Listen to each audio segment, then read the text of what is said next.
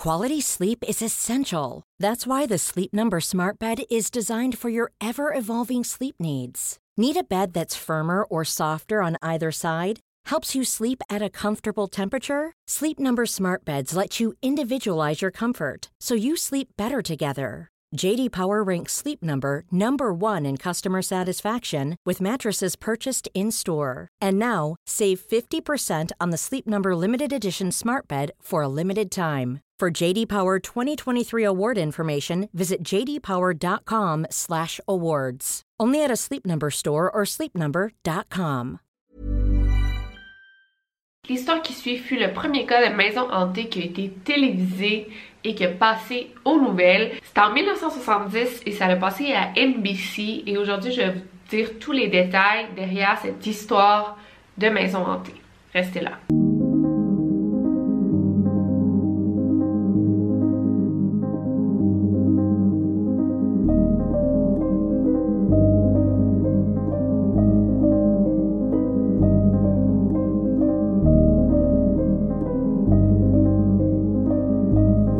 Podcast Over and Out.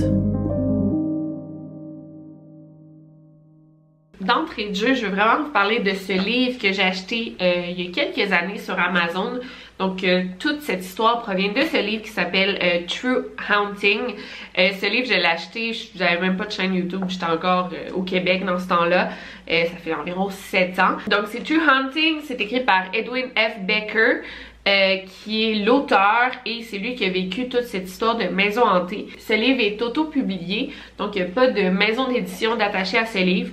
Fait que je doute vraiment, euh, ben en fait, euh, c'est sûr qu'il n'y a pas de version francophone de ça, malheureusement. Mais pour ceux qui parlent anglais, ça vaut peut-être la peine de l'acheter. Je vais vous raconter à peu près toute l'histoire, mais c'est sûr qu'il va y avoir des détails que je pourrais pas dire. Et c'est vraiment intéressant parce que Edwin F. Baker, en fait, il a écrit son histoire, ce qu'il a vécu dans sa maison hantée. Il a écrit ça dans le but de transmettre son histoire à ses petits-enfants. Et il a comme tout écrit le livre, puis il a dit « Ah ben je vais le vendre sur Amazon, tu sais, il y en a peut-être que ça va intéresser. » Et je sais pas combien de ventes il y a eu, je pense pas beaucoup, mais euh, c'est vraiment un livre, moi je suis tombée dessus par hasard, je disais ah, ça peut être intéressant, je l'ai acheté. Euh, et voilà. Honnêtement, moi je crois quand même beaucoup à cette histoire parce qu'il n'y a aucun éditeur derrière ça. Le but de ce livre, c'était aucunement de faire de l'argent parce que comme je vous dis, l'auteur a écrit ça pour ses petits-enfants. Euh, fait que je crois réellement à cette histoire. Contrairement par exemple à Amityville que le but était vraiment de faire beaucoup d'argent. Mais ça, c'est une autre histoire. Aussi, il faut savoir que cette histoire a eu lieu dans les années 70. Le paranormal était un thème relativement nouveau et même un petit peu tabou. Euh, Edwin Becker, euh, l'homme à qui c'est arrivé, il croyait pas à ça et il connaissait pas ça du tout. Il pensait pas que le paranormal existait. Je pense que c'était pas un mot qu'il entendait souvent. C'était bien avant tous les films d'horreur, les histoires d'esprit, de possession. Quand on parlait de fantômes ou d'esprit à Edwin, lui il trouvait ça drôle puis il disait genre ok si ça existe, genre faites-moi un signe. Fait que il était pas très euh, prudent. Et comme je vous dis, il n'y croyait pas du tout, il était très très euh, rationnel. Mais Baker va vite se rendre compte que lorsque on est tenté par un fantôme, on est souvent très très seul dans notre situation parce que la plupart des gens n'y croient pas, premièrement, et ceux qui y croient ne savent pas comment t'aider parce qu'on parle carrément d'une autre dimension, fait que tu te ramasses vraiment seul avec tes problèmes. Et le pire dans tout ça, c'est que tu peux même pas faire appel à un prêtre parce que tu peux pas exorciser un fantôme, c'est pas un démon. Donc, pour se débarrasser d'un fantôme, c'est une toute autre histoire et ça, Edwin va l'apprendre à ses dépens. L'histoire commence le 25 juin 1970 dans le nord de Chicago. On a Edwin Becker qui célèbre ses 24 ans. Il regarde les petites annonces classées dans le journal. Sa femme, Marsha, est enceinte de 7 mois et euh, ils vivent dans un appartement mais doivent très vite déménager parce que la propriétaire n'accepte pas les enfants dans son appartement. Donc, Marsha étant enceinte, ben, doivent déménager. Donc, c'est pourquoi ils regardent les petites annonces classées. Je sais qu'aujourd'hui, ça serait complètement illégal d'évincer des gens à cause qu'ils ont des enfants, mais à l'époque, apparemment, euh, ça se faisait. Donc, il y a une certaine urgence pour le couple de déménager. Ils ont deux mois pour partir de cet appartement et ils pensent acheter quelque chose de nouveau. Edwin il est programmeur informatique, mais ça c'était avant que les ordinateurs, l'internet arrivent. Donc, il faisait pas beaucoup d'argent et Marsha travaille dans les archives. Avec leurs deux salaires, ça va bien, mais c'est loin d'être le gros luxe. Donc, c'est en regardant les petites annonces classiques que Edwin a vu l'annonce d'un duplex à vendre. C'était dans une zone un petit peu défavorisée. Pas défavorisée, mais peu recommandable, si on veut. Mais il trouvait ça intéressant parce qu'il se disait, OK, un duplex, euh, c'est comme deux appartements dans un. Et euh, il se disait, bon, on va pouvoir louer comme l'étage du bas et se ramasser de l'argent pour pouvoir s'acheter une maison plus grande. Donc cette journée-là, Edwin est allé visiter la maison seul euh, et il a tout de suite signé les papiers pour acheter la maison sans vraiment l'accord de sa femme, mais bon, apparemment à cette époque, c'est comme ça que ça fonctionnait. Par contre, la maison avait encore quelques hicks. Par exemple, tout de suite en entrant dans la maison avec l'agent immobilier, euh, il y avait une vieille dame qui habitait encore au premier étage. Tout de suite quand il l'a vu, Edwin il a fait le saut parce que c'était une vieille dame qui s'appelait euh, Myra et elle avait l'air d'une vieille sorcière. Elle avait les cheveux gris en bataille. Elle était très très sale comme si elle avait pas pris sa douche depuis genre un mois. Elle tenait son petit caniche entre les bras. Son chien était aussi sale qu'elle. Quand Edwin et l'agent immobilier sont entrés, Myra a commencé à les insulter, à les appeler sons of bitches sans arrêt. L'agent immobilier criait à Myra de retourner dans son appartement et il a assuré euh, Edwin qu'au moment de l'achat, Myra ne serait plus dans la maison. Comme je vous dis, la maison était loin d'être parfaite. Euh, premièrement, elle était dans un milieu assez défavorisé et elle était très vieille et très laide. En fait, c'était la maison la plus laide de la rue.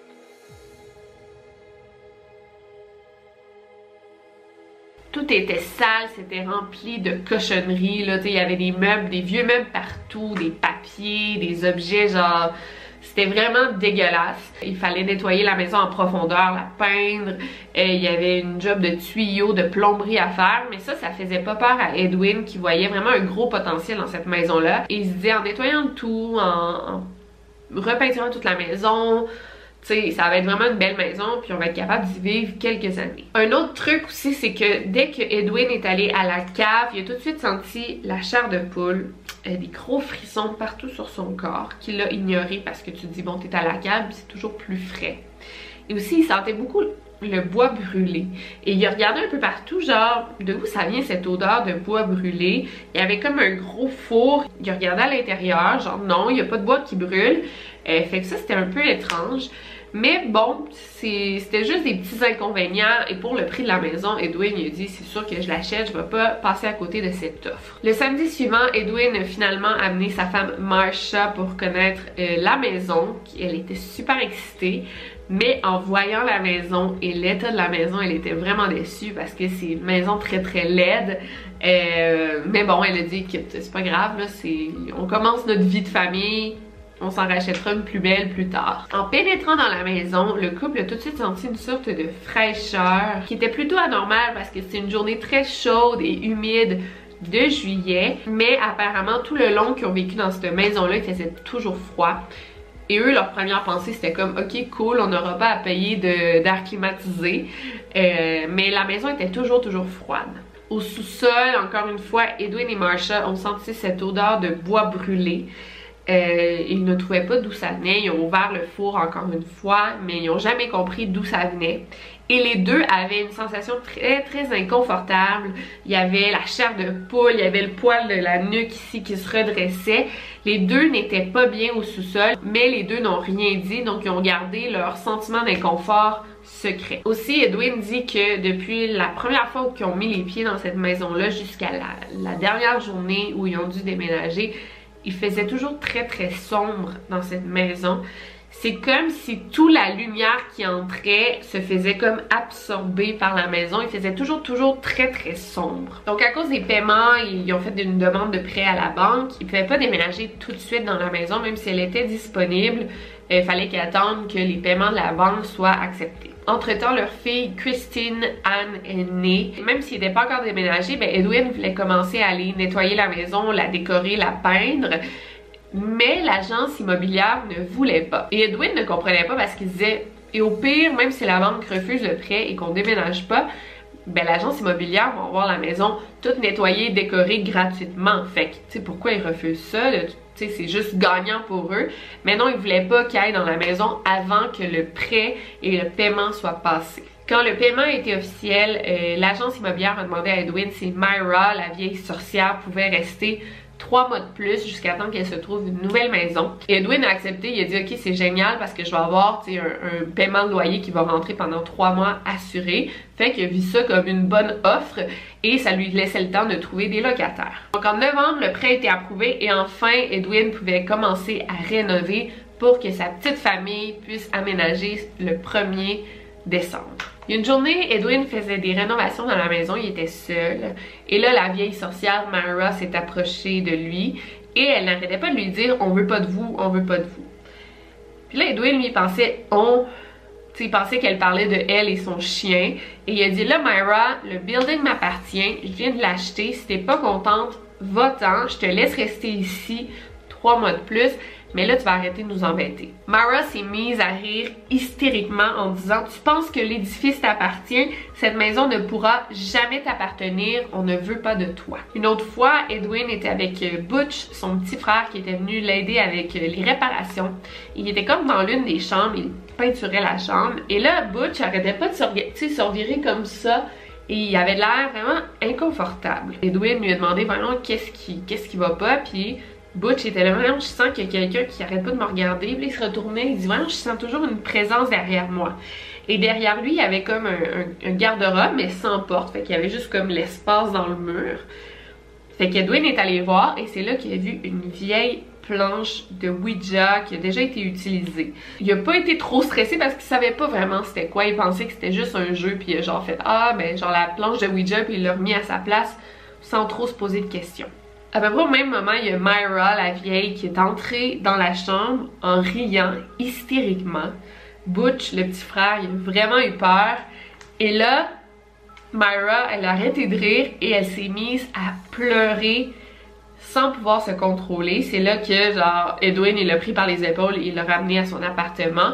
Mais Butch était traumatisé. Dès qu'ils sont déménagés, ben en fait, Marsha restait toute la journée avec euh, sa fille. Elle avait pris une pause euh, de travail. Et Edwin allait au travail toute la journée. Et le soir, il travaillait pour rénover la maison. Il passait tout son temps soit dans le sous-sol ou dans le cabanon pour commencer à nettoyer. Une fois pendant qu'il nettoyait le cabanon, il est tombé sur comme une grosse boîte et à l'intérieur, il y a vu plein de découpeurs de, magazines, de revues. Et c'était toutes des femmes dans des positions sexy, des femmes nues. C'était comme du matériel pornographique dérangeant. Il y avait plein de revues pornographiques, plein de photos de femmes nues, même des polaroids. C'était vraiment un peu troublant de découvrir ça dans ta maison. Edwin a remarqué que la boîte était identifiée au nom de Ben et au moment d'acheter la maison, on lui a dit qu'il y avait un homme qui était mort dans la maison du nom de Ben. Donc Edwin s'est dit ah c'est pour ça que la maison était pas chère au moment de l'achat, c'est a quelqu'un qui est mort dans la maison, mais lui il s'en faisait pas avec ça. Et en voyant le nom Ben, il a, dit, il a fait comme le lien, ok ça doit être l'homme qui est mort. Et là après ça, Edwin n'arrêtait pas de parler à Ben, mais tu sais, il était là, oh, mon gros pervers, ah oh, mon gros pervers, euh, tu sais, il parlait à Ben comme s'il était avec lui. Mais Edwin trouvait ça juste drôle, ça le stressait pas.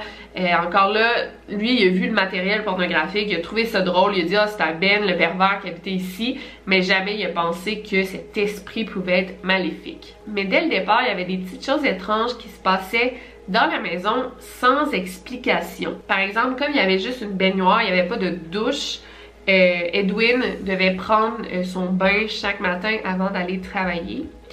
Fait que sa routine, euh, sa femme venait le réveiller, il se levait, il allait partir son bain, donc il faisait couler l'eau chaude, il allait dans la cuisine boire son café et ensuite il allait prendre son bain quand la baignoire était enfin remplie. Mais là, ça faisait 2-3 matins qu'il partait l'eau, il mettait comme le bouchon, il partait prendre son café, il revenait et le bouchon avait été enlevé et donc l'eau coulait dans le vide.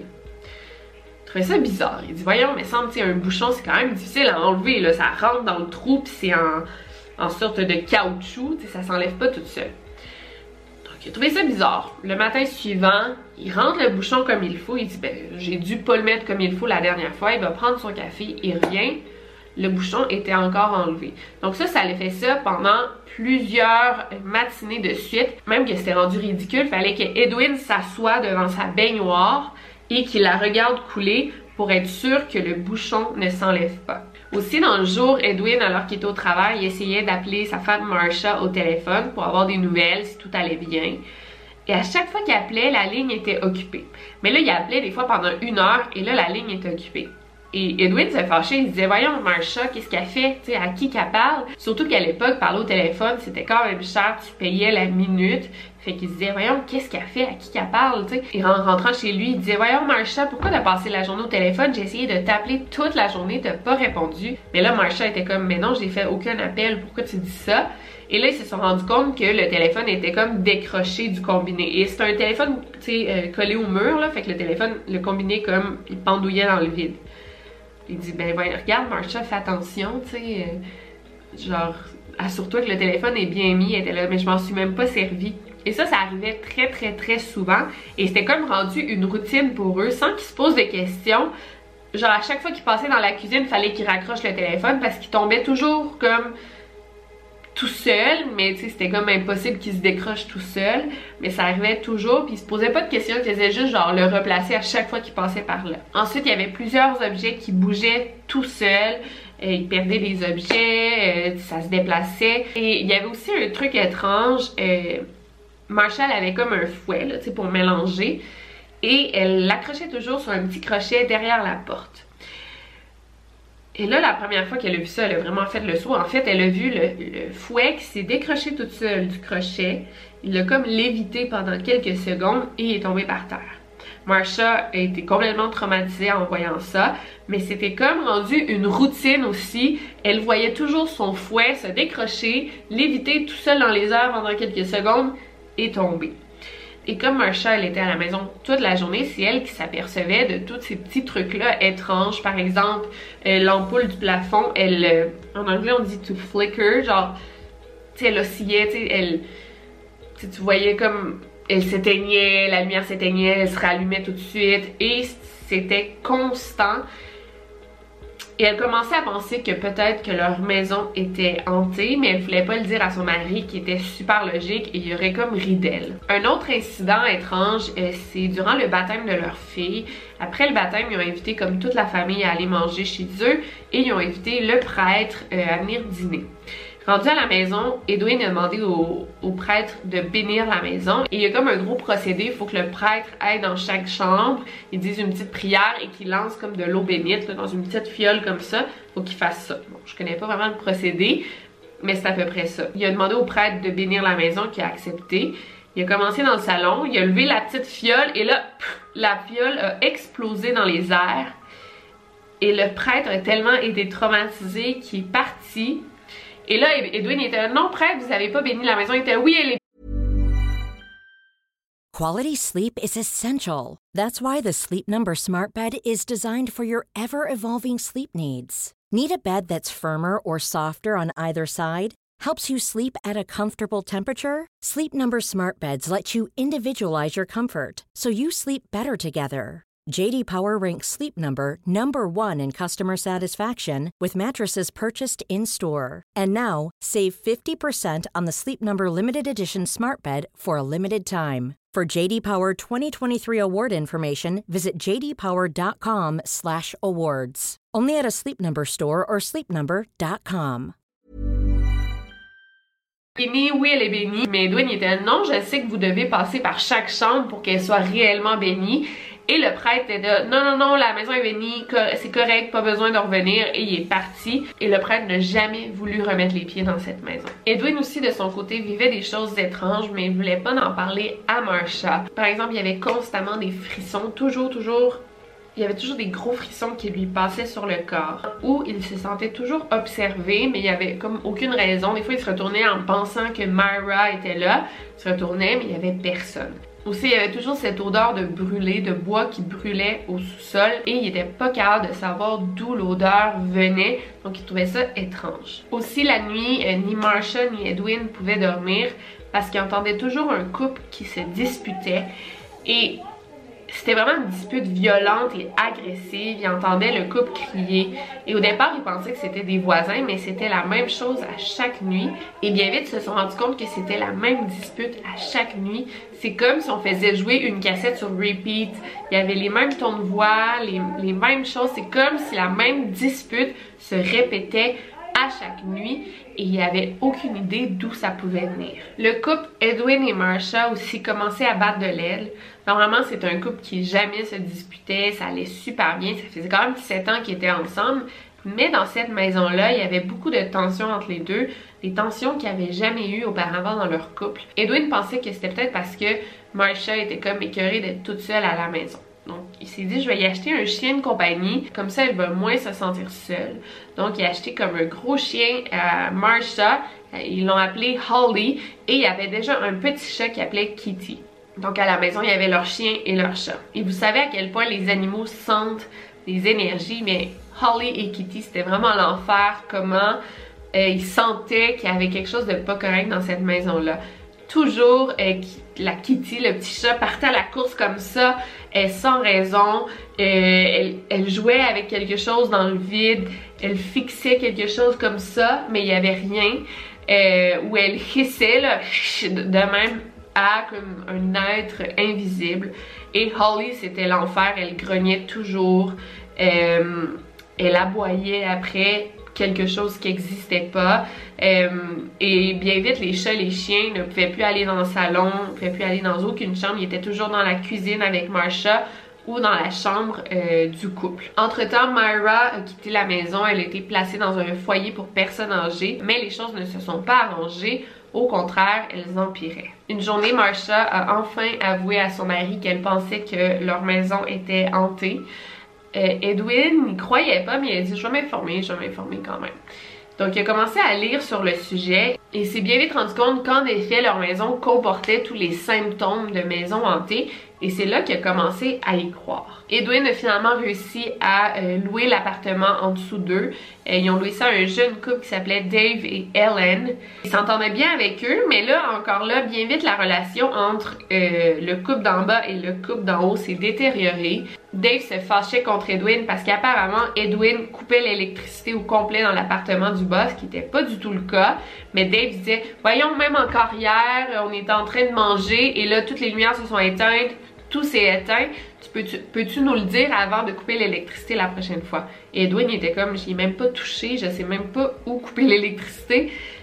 Fait que ça, c'était étrange. Un autre événement étrange, Edwin avait commencé à aller dîner euh, chaque jour avec sa femme. Donc, sur l'heure du dîner, il rentrait à la maison une heure pour aller manger avec sa femme. Et à chaque fois qu'il revenait à la maison, il voyait comme une vieille dame assise sur leur euh, porche de l'entrée. Il trouvait ça étrange, mais il s'est dit, c'est peut-être une vieille dame qui marchait dans la rue, elle s'est fatiguée, elle s'est juste assise dans notre entrée en attendant d'aller mieux. Il est passé devant elle, il a dit bonjour, puis elle lui a souri. C'était une vieille dame qui avait un visage très doux, elle avait l'air super gentille, fait qu'il s'en est pas fait avec ça. Mais là, il s'est rendu compte qu'à chaque jour qu'il rentrait dîner à la maison, la vieille dame était là. Il demandait à Marsha c'est qui la vieille dame? Puis elle était quelle vieille dame? Genre de quoi tu parles? Et quand Edwin voulait lui montrer la vieille dame avait disparu et ça c'était à chaque jour ça il a vu la vieille dame à chaque jour pendant environ deux mois. Edwin a commencé à se lier d'amitié avec euh, l'un de ses voisins nommé Walter. C'est un vieil homme qui avait vécu toute sa vie sur la rue Campbell, donc il connaissait très bien l'historique du quartier et l'historique de la maison. Premièrement, il lui a raconté l'histoire d'un fameux Bob qui s'était disputé avec sa mère et il avait déménagé à deux trois pâtés de maison et il avait arrêté de parler à sa mère. Et chaque jour, il passait devant la maison et sa mère lui criait Bob, genre elle, elle le saluait, elle appelait Bob pour qu'il se retourne et il faisait semblant d'ignorer sa pauvre mère. Et apparemment, cette femme serait littéralement morte d'un chagrin du cœur. En fait, le fait de plus parler à son fils, ça lui a tellement brisé le cœur de se faire ignorer à chaque jour. Donc, elle est morte dans cette maison. Et en fait, en parlant avec Walter, qui lui a fait une description de la vieille dame, Edwin s'est rendu compte que cette vieille dame, c'était celle qu'il voyait dans son entrée à chaque jour. Il a décrit le manteau de fourrure qu'elle portait, il a décrit son visage et il a tout de suite fait le lien entre cette pauvre femme qui est morte au premier étage de sa maison et le fantôme qu'il voyait. La vieille dame avait aussi deux autres fils. Donc il y avait Henri qui est mort dans la jeune vingtaine. Il est mort aussi au premier étage. Ils n'ont jamais su de quoi il était mort. Donc on peut parler peut-être d'un suicide, mais on n'est pas sûr. Et euh, sinon, il y avait Ben, celui des revues porno. C'est un homme qui avait une maladie mentale et c'était vraiment pas une bonne personne. Il a abusé de sa famille toute sa vie. Euh, il est mort dans la maison et la femme de Ben s'est pendue au sous-sol. Donc en sachant l'historique de cette maison, c'est vraiment pas étonnant qu'il y ait des fantômes. En tout, il y avait eu cinq décès, dont deux étaient des suicides. Euh, un autre truc que les fantômes s'amusaient à faire, c'était de cacher les clés de Edwin. Donc quand il rentrait à la maison, il mettait les clés sur son petit crochet. Et le lendemain, les clés n'étaient jamais là. Donc il perdait genre 10 minutes de sa journée à fouiller la maison pour trouver ses clés. Et à trois reprises, il les a et la clé était carrément pliée en L. c'est pas facile de plier une clé comme ça, mais à trois reprises, il a trouvé les clés pliées en L. Et ça, ça a été comme le bout du bout, comme on dit en québécois. Et donc, il a dit là, euh, faut faire quelque chose, je suis plus capable de vivre ici. Marsha, elle non plus, n'en pouvait plus. Elle restait toute la journée enfermée dans la cuisine. C'était le seul endroit où elle se sentait en sécurité. Les animaux devenaient fous, les objets bougeaient tout seuls. Elle n'en pouvait plus de cette énergie négative. Donc, elle a demandé à Edwin d'aller passer une semaine chez sa mère euh, pour comme se détacher de la maison un peu parce qu'elle était en train de virer folle. Donc ils sont partis une semaine et dès qu'ils sont revenus, euh, Edwin a parlé à Dave et Dave il était là, vous étiez parti? Là Edwin il dit oui.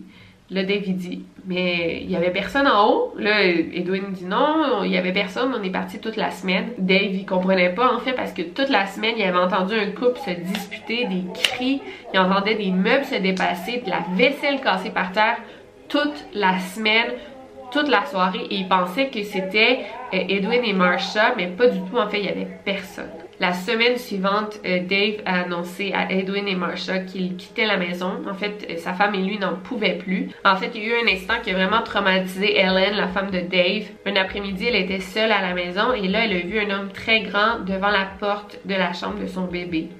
Elle a couru vers la chambre de son bébé et là, l'homme avait disparu. Et c'est là qu'elle a vu sa fille Laura, son bébé, elle tenait les bras comme ça pour se faire attraper, se faire prendre dans ses bras, mais elle était comme ça, mais comme si elle s'adressait à quelqu'un qui n'existait pas. Dans le fond, elle faisait ça dans le vide, elle riait, elle regardait quelqu'un, mais il y avait, personne en fait, c'était sûrement un fantôme. Et selon la description de Hélène, donc qui a vu un homme très grand qui a disparu par la suite, Edwin en a conclu que cet homme était probablement Henri. Peu après leur retour à la maison, une nuit, euh, Holly s'est réveillée en aboyant. Holly, c'est la chienne. Et là, elle s'est mise à genre hurler et là, elle essayait genre de, mordre quelque chose dans le vide.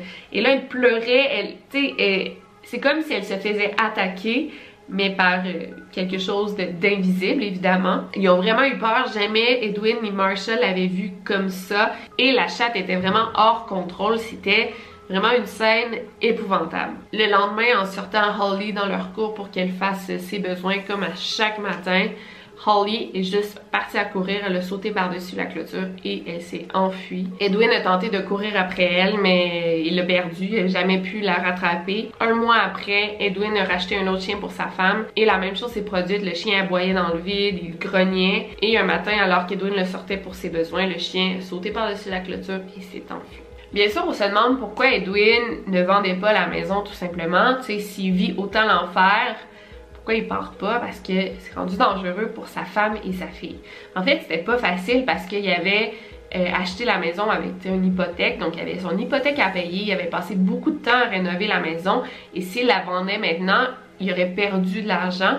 Donc, c'était pas si facile. Il se disait, il doit bien avoir une solution à nos problèmes avant de vendre la maison. Tu sais, quand je vous dis qu'il n'y avait aucune ressource, c'est là qu'Edwin puis Marsha se sont mis à regarder les pages jaunes euh, du bottin téléphonique et euh, ils cherchaient fantômes dans les pages jaunes. Ils sont tombés sur genre un groupe de médiums qui pouvaient exorciser des maisons. Ils les ont appelés et le groupe de médiums a accepté de venir visiter la maison pour voir si la maison était réellement hantée. Ils ont fait venir un homme du nom de Tom qui était accompagné d'un médium très célèbre, euh, Joseph DeLewis. Euh, pour inspecter la maison. Joseph DeLewis était quand même connu, apparemment il aurait aidé dans le meurtre de Sharon Tate et il aurait donné comme une description des tueurs qui était pareil à Charles Manson et Charles Tex.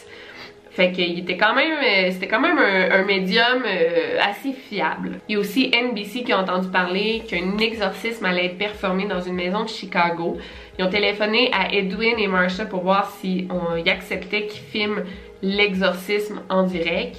Euh, le couple a accepté à une seule condition, qu'on ne les ridiculise pas et qu'on prenne cette affaire au sérieux. Le jour de l'exorcisme est arrivé, il y avait la journaliste, il y avait les, gars de son, les caméramans. J'ai trouvé un extrait sur internet de ce fameux exorcisme. Euh, je vais vous le montrer. C'est assez troublant, mais genre c'est vraiment un vieil extrait, donc c'est en noir et blanc. C'est une qualité médiocre, mais je veux quand même vous le montrer. This modest two-story house is situated on a quiet street on Chicago's northwest side. To everybody else on the block, the house is like any other. But to the people who live here, it's haunted. Ed and Marcia Becker bought their home a year ago. And shortly after they moved in with their baby, they claim unusual occurrences began. Uh, strange little things were happening. The telephone was coming off the hook. Cabinet doors were closing. Doors were opening. Doors were closing. Uh, just strange things. The one thing that, that really bothered me was if things were to fly, like my mixer flew off the wall, landed right at my feet, and it didn't fall, it actually flew. It bent my house keys, my garage key, the same key twice. I have a different lock for every lock in the house. And I actually bent it and moved it. Uh, one time it sit on top of the refrigerator, one time it sit in the kitchen sink. And this was at a time when my wife was on vacation, so there was nobody in the house but myself. The Beckers said they had to install a modern trip lever in their bathtub because the plug would mysteriously wrap itself around the faucet when they weren't looking. This past week, they said they were awakened by the sound of a woman crying. It came from the dining room, but there was no one in the house but themselves. Comment ça a fonctionné? On a demandé à tout le monde de se mettre en rond et de porter un crucifix. Et Joseph était comme capable d'entrer dans une sorte de transe pour demander, voir ordonner aux esprits de quitter la maison. C'est vraiment étrange. Euh, pendant l'exorcisme, euh, ils se sont mis à entendre plusieurs oiseaux, euh, mais genre des centaines d'oiseaux, genre crier, là, pépiter, je sais pas comment on dit ça. Ils ont regardé dehors, à l'extérieur de la maison, et sur l'arbre, à côté de la maison, il y avait comme je dirais des centaines et des centaines d'oiseaux dans l'arbre. C'est comme s'ils attiraient ça avec les esprits, c'est étrange. Combination. Why should it concern you?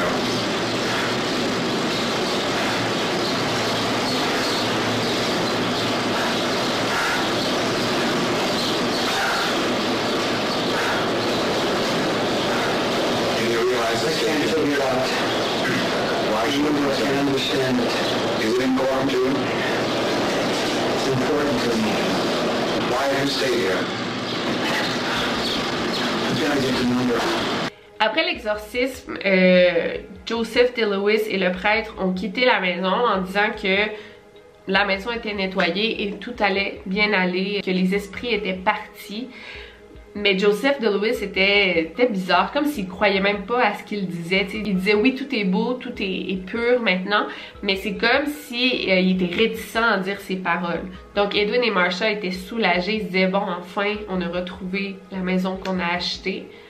Ou du moins, c'est ce qu'ils croyaient. Le soir même, durant la nuit, euh, Marsha et Edwin se sont fait réveiller par des pleurs même des hurlements qui provenaient du salon. Donc ils ont dit ça n'a pas marché, il y a quelqu'un qui pleure dans notre salon, ils sont allés voir. Évidemment, il y avait personne. Donc l'exorcisme n'avait pas du tout marché, il y avait encore des esprits dans la maison. Un peu découragé, Edwin a sérieusement considéré mettre le feu à la maison et genre récolter l'argent des assurances. Mais ils ont réussi à trouver un appartement pas cher. Ils se sont dit on va déménager là quelques temps et on va louer la maison à des locataires pour se faire un petit peu d'argent avant de vendre cette maison. Mais il y avait comme rien à faire parce que les locataires partaient tous après quelques mois. Ils se plaignaient tous de la même chose, donc ils entendaient des disputes. Ils pensaient que c'était comme les locataires du haut, les locataires du bas qui se disputaient toute la nuit.